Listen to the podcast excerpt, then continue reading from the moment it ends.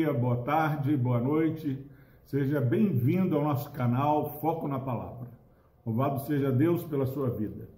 Estamos aí meditando no livro de Atos dos Apóstolos, é, capítulo 2. Hoje nós vamos é, continuar agora no versículo 46. Diz o seguinte a palavra do Senhor diariamente perseveravam unânimes no templo. Partiam pão de casa em casa e tomavam as suas refeições com alegria e singeleza de coração. Glória a Deus, meu irmão, minha irmã, por este versículo tão precioso.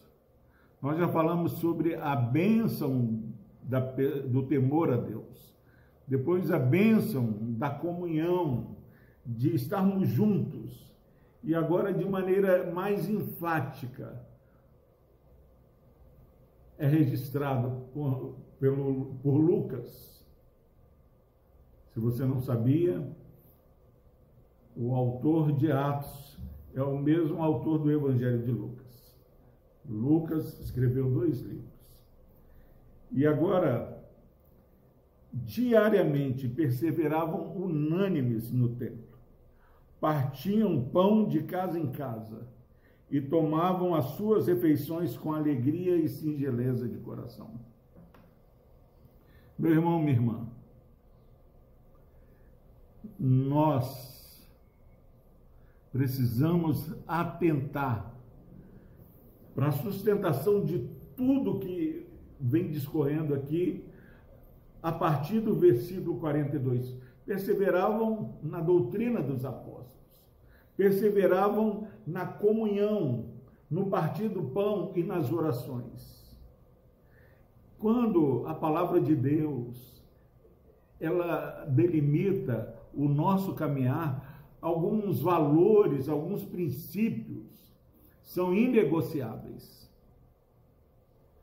E aqui diz: diariamente perseveravam unânimes no tempo o estar junto, o culto comunitário, ele não pode ser negociado, porque o povo que adora é, no culto doméstico, o povo que adora de maneira pessoal, é o povo que precisa estar juntos. E é lógico que os tempos mudam e há sempre uma evolução. Hoje os dias são mais apertados, não é possível mais diariamente estar no, no culto, no templo. Hoje o Espírito Santo, ele, nosso corpo é o templo do Espírito Santo.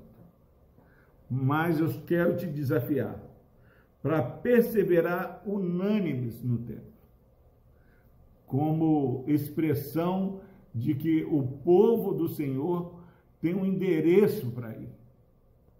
Eu tenho ficado muito triste porque é, eu cresci num ambiente que o culto é, da Santa Ceia era o culto mais lindo.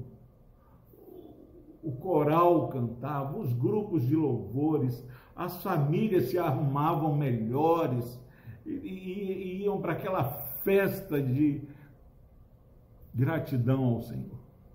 Hoje tem pessoas que passam meses sem participar da comunhão da Santa Ceia. Nem no dia da Santa Ceia ela comparece para o culto de adoração comunitária. E eles aqui, como igreja, é, alcançada pela graça do Senhor, eles perseveravam unânimes no tempo. Partia o pão de casa em casa Olha que havia é, uma proximidade. E hoje ainda há pessoas na igreja, meu irmão, minha irmã, que estão juntos, são fortalecidas com testemunho, com compartilhar de lutas e vitórias. Se você não tem construído uma base de relacionamento comunitária na igreja, você tem vivido uma vida enfraquecida porque é bênção podermos compartilhar as nossas lutas e vitórias. Diz o texto que eles tomavam as suas refeições com alegria, singeleza de coração. Isso precisa ser um modo de vida onde a paz, onde a presença do Senhor, a alegria, o contentamento, ele permanece. Creia, meu irmão, desenvolva essa espiritualidade.